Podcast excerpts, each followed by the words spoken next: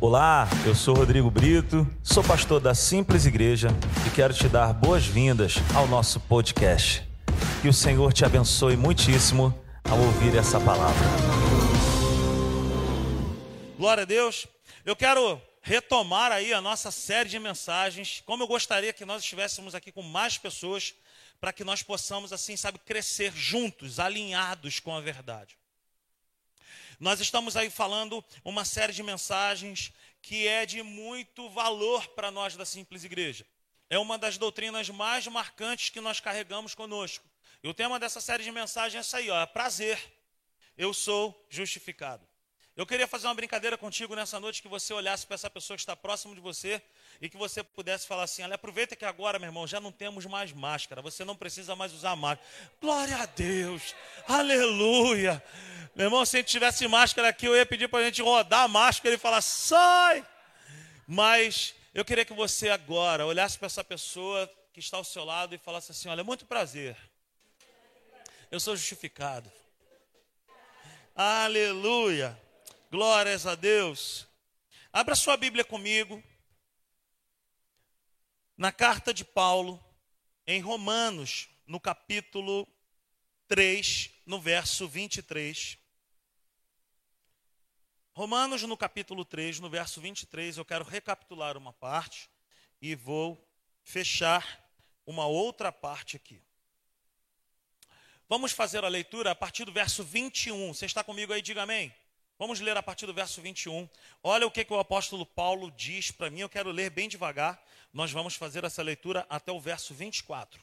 Romanos 3, 21. O apóstolo Paulo ele fala assim: Mas agora se manifestou uma justiça que provém de Deus, independente da lei, da qual testemunham a lei e os profetas. Justiça de Deus mediante a fé em Jesus Cristo, para todos os que creem. Não há distinção, pois todos pecaram e estão destituídos da glória de Deus. Vamos dar uma paradinha aqui no verso 23, que esse é um dos versos que balizam a nossa crença da justificação. Todas as vezes que você vê nas Escrituras o termo justificados ou justificação, entenda que a Bíblia está dizendo para mim e para você que nós somos aceitos por Deus. Todas as vezes que você vê a palavra justificado ou justos na Bíblia, significa que eu e você somos e não perfeitos. Nós não somos perfeitos. Nós somos aceitos por Deus. Nós somos aceitos por Deus com base na perfeição de Cristo. Eu e você fomos aceitos por Deus por causa da perfeição de Cristo. De fato, a humanidade sem Cristo está debaixo de uma maldição. A humanidade sem Cristo está debaixo de uma maldição. Que maldição é essa? É a maldição pior que pode existir: a ausência de Deus, a separação de Deus. Quando o homem peca no jardim do Éden, Deus já tinha uma sentença: olha, no dia que tu comer desse fruto, certamente tu, certamente tu, eles comeram e fisicamente falando, eles não morreram, eles continuaram existindo, mas eles comeram e morreram espiritualmente. Eles perderam o relacionamento com Deus. Então, a maior morte que existe, o maior problema na vida da humanidade, não são as tragédias, mas é a ausência de Deus. Então o verso 23, ele diz para mim para você: Pois todos pecaram, todos pecaram como? Eu não fiz nada, eu nem sabia de nada, mas todos pecaram porque nós estamos nessa sucessão, nós fomos amaldiçoados, ah, sabe, por causa do pecado de alguém, o pecado de Adão. Então quem está debaixo dessa maldição? Quem não está em Cristo. Por que, que nós fazemos apelo Por que, que nós falamos aqui na igreja? Você precisa aceitar Jesus. Talvez você nunca tenha levantado as suas mãos. Talvez você não tenha recebido Jesus no teu coração. Não é porque nós queremos encher uma igreja. É porque nós queremos povoar o céu. Vou falar de novo. Quando nós fazemos apelo aqui, não é para enchermos uma igreja, mas é para povoar o céu. É porque nós queremos que as pessoas entendam que quando eu entrego a minha vida para Cristo, eu agora me tornei um filho de Deus, justificado, aceito por Deus. Veja bem, o termo diz, pois todos pecaram e estão destituídos, estão o que? Carentes, estão o que? Afastados, separados do que? Da glória de Deus. E agora? Quem poderá me defender? Quem pode fazer algo? Quem pode? O verso 24 responde para nós. O verso 24 diz assim: olha, veja bem que no verso 23 tem uma vírgula. E toda vez que tem uma vírgula, nós sabemos que continua. O verso 23 tem uma vírgula e o verso 24 está dizendo assim: sendo justificados gratuitamente por sua graça, por meio da redenção que há em Cristo Jesus. Aleluia. Para a gente começar aqui essa noite de uma maneira bem bacana, eu queria muito que você anotasse essa frase que eu quero te falar agora. Jesus não morreu na cruz por mim, simplesmente para me livrar do inferno. Existem muitas pessoas que entregam a sua vida para Jesus pelo simples fato de que eu não quero ir para o inferno. Joia.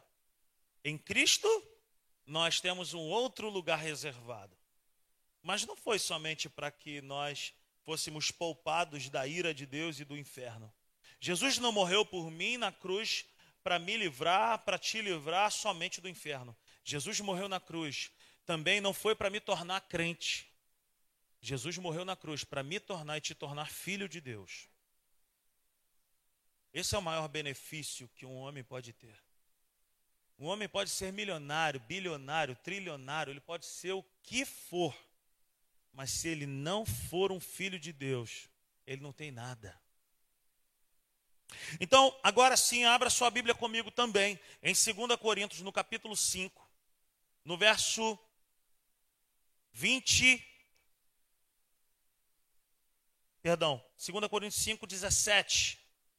2 Coríntios 5,17, um texto que nós já conhecemos bastante, o texto diz, portanto, se alguém está em Cristo, é nova criação, as coisas antigas já passaram, eis que surgiram coisas novas. Verso 18: Tudo isso provém de Deus que nos reconciliou consigo mesmo por meio de Cristo e nos deu o ministério da reconciliação. Ou seja, que Deus em Cristo estava reconciliando consigo o mundo não levando em conta os pecados dos homens, e nos confiou a mensagem da reconciliação. Verso 20: Portanto, somos embaixadores de Cristo, como se Deus estivesse fazendo o seu apelo por nosso intermédio. Por amor a Cristo, suplicamos, reconciliem-se com Deus. E o verso 21 está escrito assim: vamos ler todos olhando para a tela, me acompanha por favor nessa tela aí. Deus tornou pecado por nós aquele que não tinha pecado, para que nele nos tornássemos justiça de Deus. A Bíblia em português, ela é um pouco deficiente nessa última palavra, nessa última frase, para que nele nos tornássemos justiça de Deus. A Bíblia em inglês já tem esse termo dessa seguinte forma: para que nele nos tornássemos justificados por Deus. Mas aqui também nós não perdemos nada. Para que nele nos tornássemos justiça de Deus, significa que, espiritualmente falando, um dia toda a humanidade estava diante de um tribunal aonde havia nesse tribunal um promotor, um acusador, alguém que estava levantando a mão e a voz apontando para a humanidade dizendo: eles são culpados, eles não merecem, mas também estava nesse local o nosso advogado de defesa, chamado Jesus. Também estava nesse local o justo juiz, Deus. Quando a Bíblia diz para mim e para você, para que nele nos tornássemos justiça de Deus, nós precisamos entender o todo disso. Nós precisamos entender que aqueles que estão em Cristo é que estão dentro dessa promessa. Se você já tem a Cristo como teu único e suficiente Salvador, eu e você podemos dizer, podemos bater no peito e dizer que agora em Cristo nós somos uma nova criatura. Agora em Cristo, o nosso passado, o nosso pecado foi perdoado. E isso não é uma apologia para eu poder viver de qualquer maneira. Quando eu, quando eu digo que o meu passado, que o meu pecado foi perdoado, é aquilo que me prendia, é aquilo que me atrelava às trevas. Então, aqueles que estão em Cristo são novas criaturas, são filhos de Deus e são justificados. Foram feitos justos, foram feitos aceitos. E queridos, essa é a maior dificuldade que nós enfrentamos no ministério pastoral.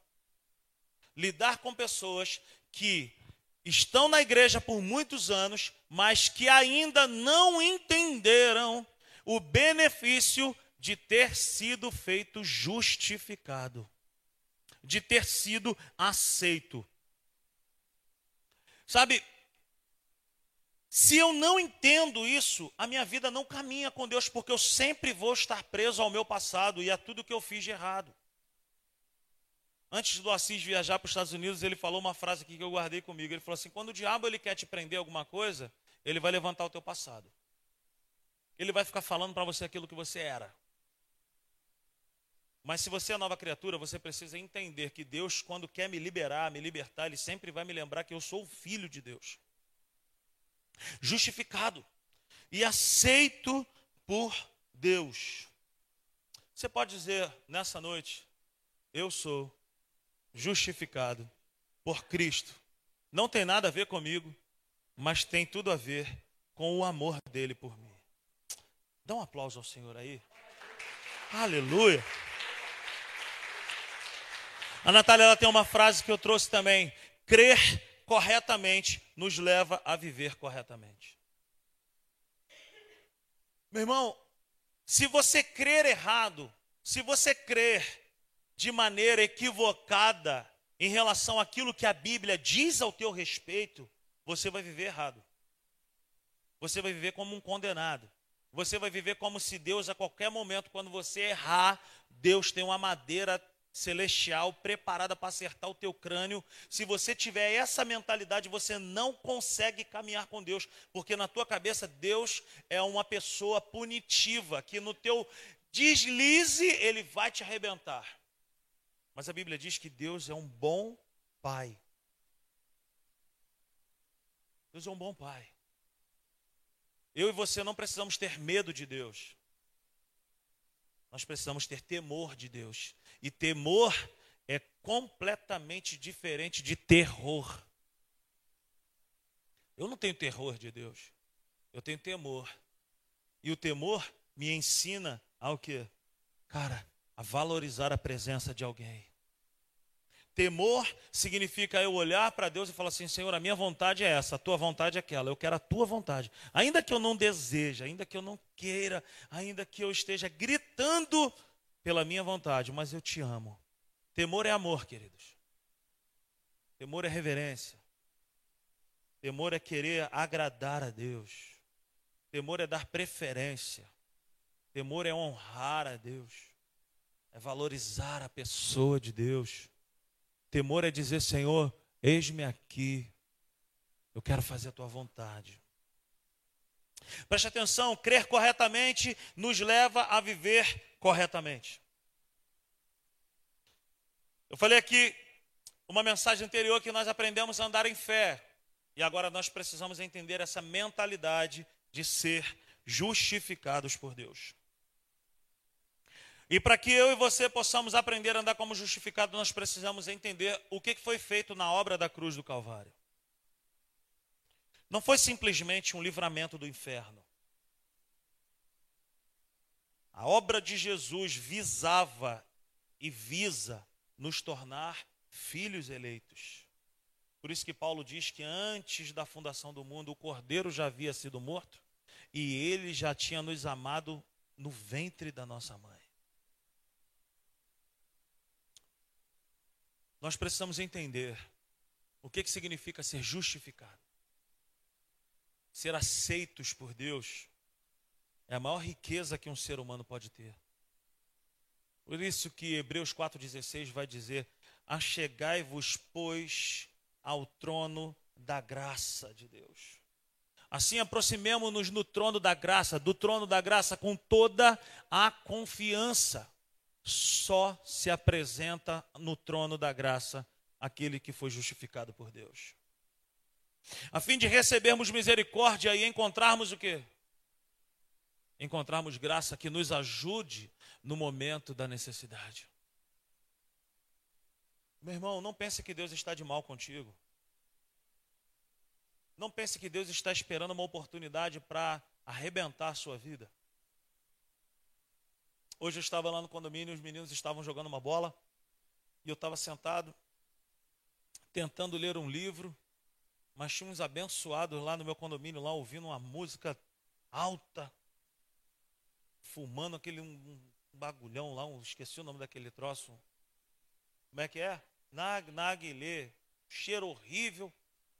E eu estava ali de boa, olhando o futebol dos garotos, e daqui a pouco veio um vizinho, sentou do meu lado, todo arrebentado, todo ralado. E aí ele sentou do meu lado. E aí, pastor, beleza? Eu falei, e aí, meu mano, o que, que é isso, cara? O que, que aconteceu contigo? Falou, rapaz, fui à praia domingo com a minha esposa, voltando da praia, ali atrás do, da rodoviária Novo Rio, passei em cima de um óleo, cara, de carro, caí de moto. Me arrebentei todo, minha esposa está toda machucada em casa. Falei, caramba, que coisa.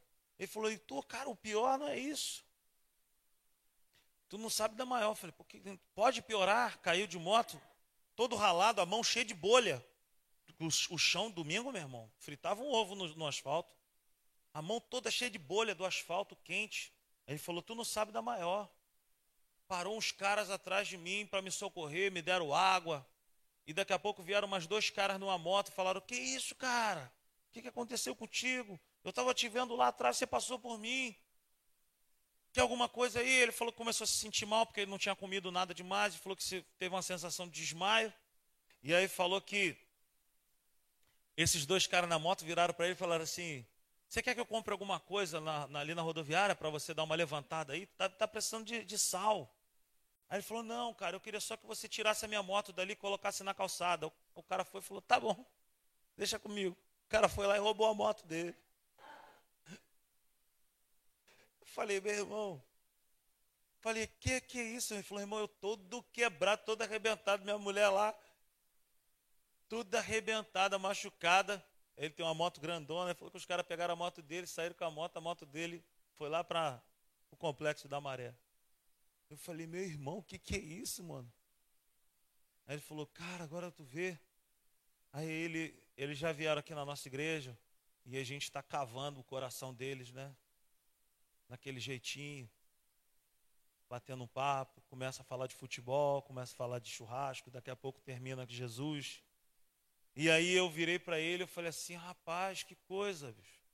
E eu queria que ele falasse mais. E ele começou a abrir o coração dele. Ele falou, pois é, Minutos antes, a minha esposa falou que teve um meio que um insight assim, falou que veio na cabeça dela dois caras vindo de moto e me davam um tiro e roubavam a minha moto. Eu falei, olha só.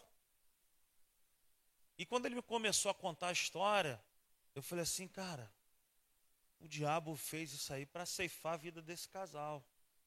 E aí ele virou para mim e falou assim: Pois é, cara. E esses caras roubaram minha moto e eu estou tentando entender qual é o propósito de Deus de permitir, de fazer isso comigo. Eu falei, opa. Eu falei, olha só. Deixa eu te falar um negócio nessa tarde. Aí o pastor chegou, né? Falei, deixa eu te falar um negócio nessa tarde. A Bíblia já tem uma pessoa programada para roubar, matar e destruir. Que não é Deus. Falei assim, ó, ele tinha compartilhado uma outra situação comigo. Eu falei assim, olha, o diabo tentou destruir isso aqui. O diabo tentou matar vocês. E o diabo tentou roubar vocês, que nem roubar ele conseguiu, porque a moto foi recuperada hoje. Aí ele, como assim? Eu falei assim: a Bíblia diz que o diabo veio para roubar, matar e destruir. Eu falei: isso aí não tem nada a ver com Deus. O que tem a ver com Deus é a tua saúde, o teu bem-estar, você e tua esposa estão bem, apesar aí de estar machucado, ralada, ela está com algumas marcas no corpo, mas a tua moto já está aí, você está com saúde. A parte de Deus é te dar vida em abundância. E a parte do inferno é roubar, matar e destruir. Isso não tem nada a ver com Deus. É mesmo, cara? Falei, é mesmo. Muitas pessoas não conseguem caminhar com Deus, porque quando pensam em Deus, elas têm uma imagem de um Deus que está pronto para lançar uma doença sobre essa pessoa para poder aprender alguma coisa. Muitas pessoas não conseguem caminhar com Deus porque tem uma imagem de Deus como se Deus fosse alguém que está pronto para destruir, mas a Bíblia não diz que é Deus quem destrói. A Bíblia diz que é o inferno que veio para matar, roubar e destruir. Por isso que eu afirmo: crer corretamente vai te levar a viver corretamente. Não pense que Deus é essa pessoa que está querendo acabar com a tua vida.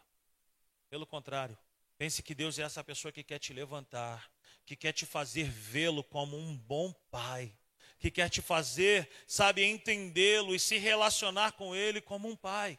E eu terminei a conversa com ele dizendo isso. Eu falei: olha, Deus quer que você entenda que ele é um bom pai. A Bíblia diz em Hebreus, no capítulo 1, do verso 1 ao versículo 3, que Jesus é a expressão exata. Jesus é a expressão exata de Deus. Queridos, Atos 10, 38 vai dizer que Jesus andou por toda a parte da terra, fazendo o bem a todos, libertando os oprimidos do diabo, curando os enfermos. Jesus é a expressão exata de Deus Pai. Quer conhecer a Deus? Olha para Jesus. Quer saber como que é o caráter de Deus? Olha para o caráter de Jesus. O que, que Jesus andou fazendo na terra? Curando, libertando e abençoando a vida das pessoas. Queridos, sabe o que, que Jesus veio fazer por mim e por você na terra? Ele veio fazer com que eu e você pudéssemos chamar Deus da forma como Deus mais gosta de ser chamado Pai. Se você quiser saber assim, o que, que agrada o coração de Deus, é chamá-lo de Pai. O que, que agrada a Deus?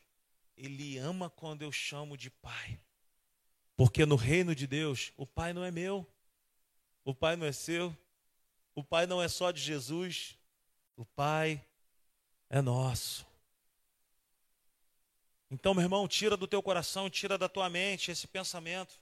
Por que, que isso está acontecendo com a minha vida? Por que, que... Querido, eu tenho para te dizer hoje, não foi Deus quem te colocou nessa situação, mas é Deus que pode te tirar dessa. É Deus quem pode te tirar dessa, dessa situação. Mas entenda hoje o que, que significa isso, ser justificado. O que, que significa isso? Poder chamá-lo de Pai. O que, que significa isso? Poder entrar na presença, não somente entrar, mas permanecer na presença do Pai. Aleluia. Justificados. Justificado. Feche teus olhos por um instante. Coloque tua mão sobre teu coração e diga para você mesmo assim: Eu sou justificado por Cristo Jesus. Eu sou justificado por Deus. Obrigado por isso. Obrigado por esse tão grande amor. Obrigado, Senhor, por essa graça. Aleluia. Aleluia. Oh, glória a Deus. Aleluia. Você pode aplaudir o Senhor aí? Deus é bom. Deus é bom demais. Se eu e você não entendermos que estando em Cristo, no sentido de permanecer, no sentido de estar continuamente. Sabe que nós não podemos imaginar que eu posso brincar com Deus, que eu posso estar um dia, depois eu posso não estar, não. A Bíblia diz estar em Cristo. os que estão em Cristo, nova criatura eles são. Eu preciso entender isso no sentido de permanecer, que eu sou justificado pelo amor de Deus de maneira incondicional. O que, que, é isso? Deus não solta fogos quando eu acerto. Deus não bate palminha, não para o céu e não manda os anjos parar de cantar quando eu faço algo bom. Você me entende? Você fez algo maravilhoso para Deus, glorificou a Deus. Aí eu dá aquela olhadinha e falo assim: sabe como é que é, né, meu irmão? Ó, oh, querido, Deus não solta foguete no céu dizendo: ah lá, amo muito mais agora do que eu amava antes. Ontem eu amava ele de um jeito, mas agora ele fez isso, olha lá. Agora eu amo muito mais. Aí no outro dia tu vai e vacila. Aí a gente também não pode imaginar, porque errou, que Deus agora falou assim: Nossa, o amor que eu tinha por ele, que ele fez algo bom ontem, agora ele errou, tira o meu amor. Tem gente que vive com Deus dessa forma, queridos, achando que Deus é uma criança achando que Deus varia no seu caráter. Deixa eu te falar uma coisa, eu tenho dois filhos e eles são pimentas. Malagueta. Baiana. Jamaicana, aquela braba. Moleque aprontam. Aprontam. Já falei para vocês aqui algumas coisas. O Tito, com, com, o palito do picolé, tirou a grade da, da, da, de proteção da janela. Quando eu fui procurar ele, ele já estava já quase com a metade do corpo para fora, chamando os meninos do outro condomínio, chamando os outros de cabeção. Cabeção! Falei, o que esse moleque está fazendo? Já falei na outra vez, estava um, um, silêncio, daqui a pouco só ouvi um barulho assim, uou, uou. Na minha mesa de jantar tem aquela roda de vidro. Era o Tito sentado na roda de vidro e o Nicolas rodando. E ele fazia, uou, uou. Eles aprontam. Eles aprontam. Eles querem jogar bola dentro de casa. Quem joga é a Natália. A Natália joga bola dentro de casa. Eles aprontam. Mas eles também são muito bonzinhos. E querido, se eu, que não sou perfeito, quando eles erram, eu não pego uma madeira, eu não declaro sobre eles um câncer para eles, para eles aprenderem alguma coisa. Eu que não sou perfeito, quando eles erram, eu não sou um pai que fala, tomara que tu pegue um câncer para tu aprender alguma coisa. Tomara que te falte alguma coisa aí para tu aprender. Se eu que não sou perfeito não faço isso com meus filhos, muito mais o nosso Deus. A Bíblia diz: se vós, sendo maus, sabeis dar bons presentes aos vossos filhos, quanto mais o vosso Pai Celestial Aprenda a se relacionar com Deus com base na sua justificação. Se você está em Cristo, nova criatura você é. As coisas velhas se passaram, eis que tudo se fez novo. Eis que tudo se fez novo.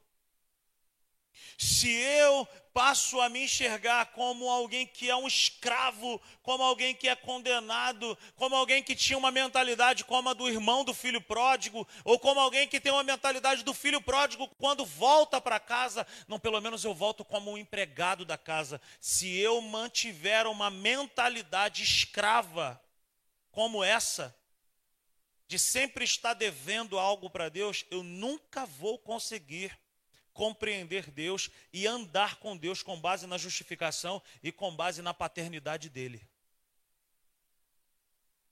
Entenda de uma vez por todas: Deus me ama, Deus te ama de maneira incondicional. Ele tem o melhor para a sua vida, ele tem o melhor para a sua família. E ele é um bom pai. Fica de pé nessa noite. Aleluia! Ele é um bom pai reconciliados com Cristo, justificados por Deus, aceitos por Deus, perdoados por Deus. Não perca, volte domingo, venha para cá, vamos nos encher ainda mais dessa mentalidade. De entendermos que somos tudo isso que a Bíblia diz ao nosso respeito. Feche os teus olhos aí. E repita comigo assim: Eu sou tudo aquilo que a Bíblia diz que eu sou.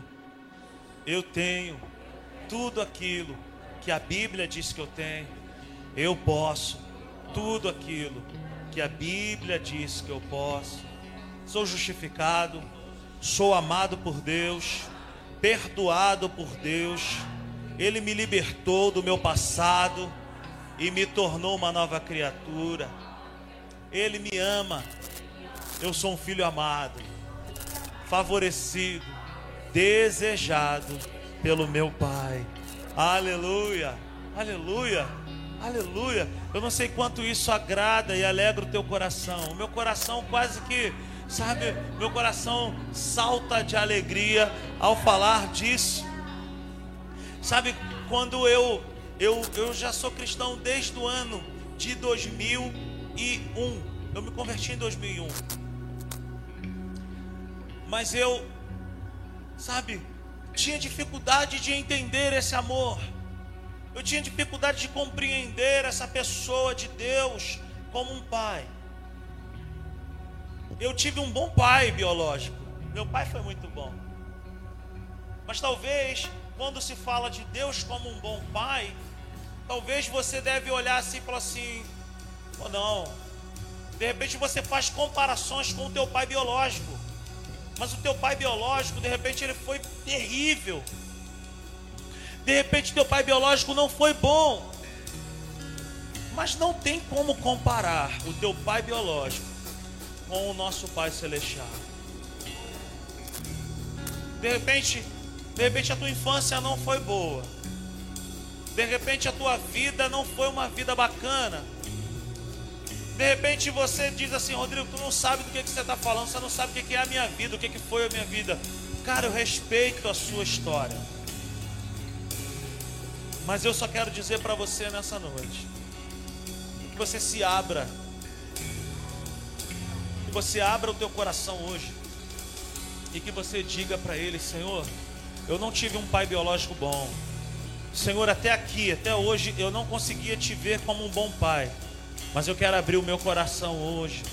Eu quero te pedir que o Senhor faça, sabe, algo novo na minha vida. Que o Senhor me traga um entendimento do que é ser um filho de Deus, justificado por Deus, aceito por Deus, favorecido por Deus, desejado por Ti. Aleluia.